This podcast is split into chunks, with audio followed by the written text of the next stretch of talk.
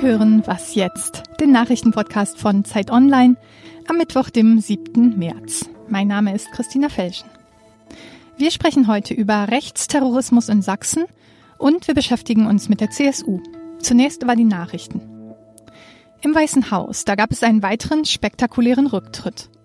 US-Präsident Donald Trump verliert seinen obersten Wirtschaftsberater Gary Cohen. Cohen hatte Trump vehement von den geplanten Zöllen auf Aluminium, Stahl und europäische Autos abgeraten. Sein Rücktritt wird als Zeichen gewertet, dass Trump seine Drohungen wahrmachen will. An der Börse gab der Dollar daraufhin weiter nach. Im Terrorprozess gegen die Gruppe Freital fallen heute in Dresden die Urteile. Sieben Männer und eine Frau sind angeklagt. Ihnen werden fünf Anschläge auf Flüchtlingsheime und politische Gegner vorgeworfen. Die beiden mutmaßlichen Anführer der Gruppe sollen nach dem Willen der Staatsanwaltschaft für zehn Jahre und neun Monate ins Gefängnis. Für die übrigen sechs Angeklagten fordert die Staatsanwaltschaft ebenfalls mehrjährige Haftstrafen. Das Verfahren lief seit einem Jahr. Der Redaktionsschluss für diesen Podcast ist 5 Uhr. Hallo und herzlich willkommen zu dieser Ausgabe von Was jetzt? Mein Name ist Fabian Scheler und ich hoffe, Sie mögen mich trotzdem noch, obwohl ich Ihnen sage, dass ich eigentlich aus Bayern stamme und vor einigen Jahren nach Berlin gezogen bin. Aber ich kann deshalb den neuen Ministern der CSU nur zurufen, sehr kluger Schritt. Ja, Spaß beiseite.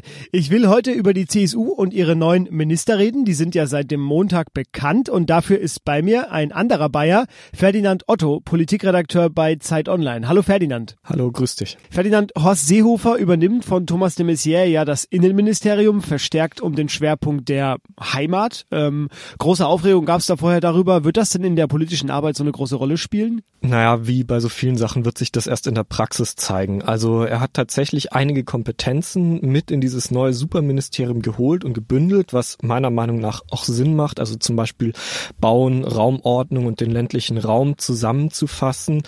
Ähm, aber Heimat, dieser Begriff hat ja vor allem für Wirbel gesorgt, ähm, dass da jetzt natürlich ein, ein trachtentragender Bayer dieses Ministerium besetzt, hat natürlich sehr gut in alle Klischees gepasst. Aber ich werde mal sagen, also ein Ministerium für, für Deutschtümelei und Deutschsein, das wird es nicht werden. Eine andere Personalie ist Doro Bär. Sie hat jetzt schon gesagt, in Deutschland herrsche Datenschutz wie im 18. Jahrhundert und Digitalisierung ist nicht nur Breitbandausbau und sie brachte auch gleich mal am Montagabend im Heute schon halb Flugtaxis als eine ihrer ersten Visionen ins Spiel.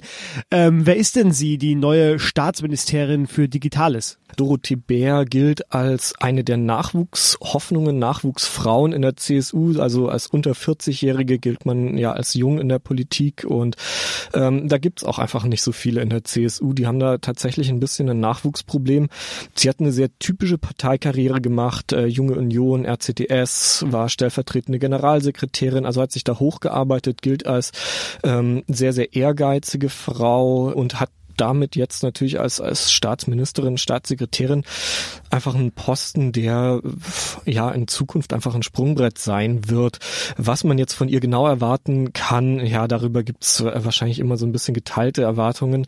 Sie hat ja dieses Amt für Digitalisierung äh, jetzt schon einfach vier Jahre gemacht und so großartig ist das in Deutschland nicht vorbei vor, äh, vorangegangen, wie wir jetzt wissen. Ähm, jetzt ist aber auffällig, dass es ein Minister mehr ist. Also eigentlich waren in den Koalitionsverhandlungen ja nur drei vorgesehen, jetzt sind es mit Dorobert vier. Warum denn? Ja, das ist äh, eine ganz lustige Wortklauberei, die uns äh, die CSU da auftischt. Ähm, tatsächlich ist äh, Dorothee Bär äh, hat kein Ministerium. Sie heißt nur Staatsministerin, weil sie eine Staatssekretärin bei Bundeskanzleramt ist. Also da heißen im Bundeskanzleramt die Staatssekretäre Staatsminister.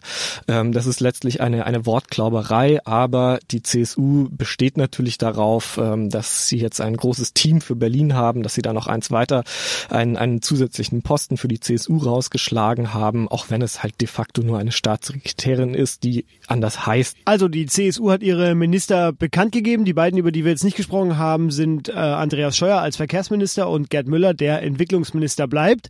Ähm, die SPD will ihre Minister auch bald ernennen und in genau einer Woche wird dann Angela Merkel wiedergewählt. Das waren aber erstmal die Einschätzungen zur CSU von Ferdinand Otto. Vielen Dank. Dankeschön.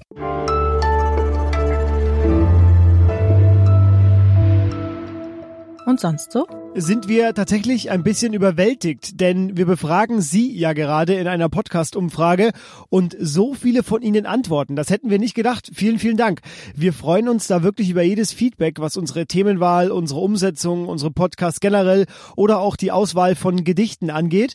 Ähm, wer noch nicht teilgenommen hat, unter www.zeit.de slash Podcast-Umfrage, alles zusammengeschrieben, können Sie noch eine Weile mitmachen. Wir würden uns freuen.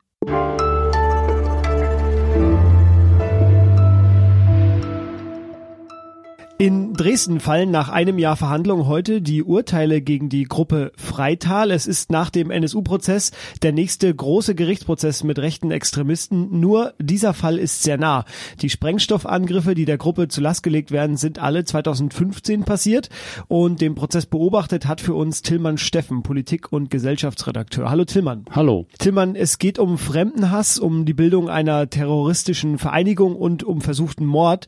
Nimm uns doch mal mit in diese Welt. Wer sind sind denn diese Angeklagten? Ja, das sind Menschen, die man so auf den ersten Blick vielleicht gar nicht als Rechtsextremisten erkennen würde auf der Straße. Sie das sind junge Leute zwischen 20 und 40, die äh, mit Autos durch die Gegend cruisen, ihre Freizeit äh, miteinander verbringen, an der Tankstelle mal abhängen. Ähm, aber wenn man genauer hinschaut, äh, konnte man sehen, sie sind eben auch zu finden unter den Leuten, die vor den Flüchtlingsunterkünften da rumkrakelt haben. Sie haben gemeinsam Ausländer nachgestellt, um sie letztlich aus dieser Stadt zu vertreiben. Und sie haben das am Ende getan, indem sie illegale Sprengkörper aus Tschechien zusammengebastelt haben und damit Flüchtlingsunterkünfte in die Luft gesprengt haben, ein Auto eines Linksparteipolitikers in die Luft gesprengt haben und Angst und Schrecken verbreitet haben, wie das eine Terrorgruppe tut. Und sie haben sich dafür organisiert, Aufgaben äh, gegenseitig zugewiesen, das richtig arbeitsteilig gemacht.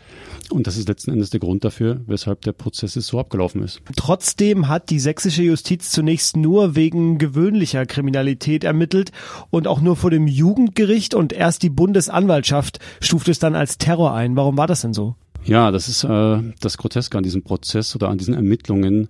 Ähm, wir wissen ja, dass es einige wenige auch leitende Ermittler gab in diesen, äh, dieser, diesen Behörden, die gesagt haben, wir müssen da genauer hinschauen. Da ist eine Struktur, da ist eine Gruppe, eine Organisation dahinter.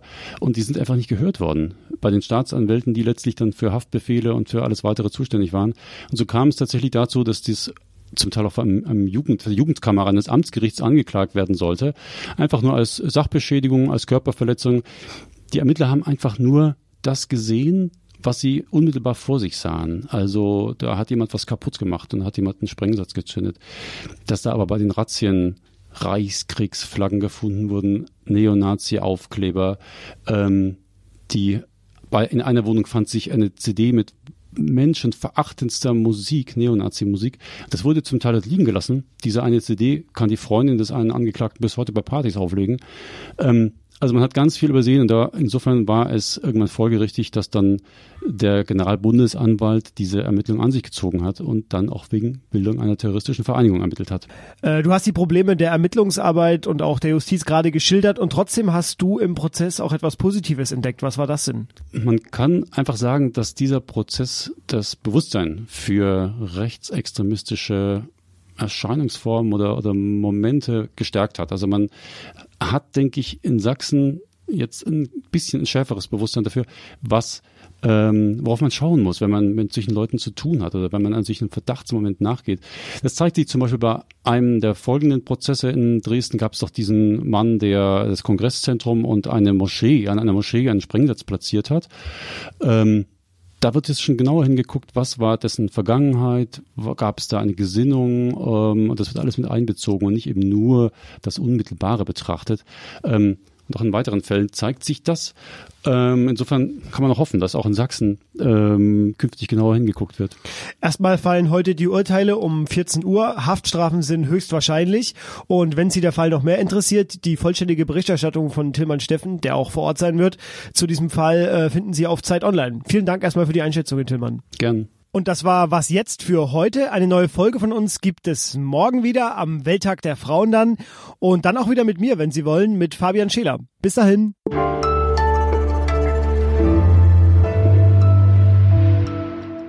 hab, wir haben die Fotos ja gesehen im Gerichtssaal und die Akten, die Fotos in den Akten. Also das ist einfach wirklich krass.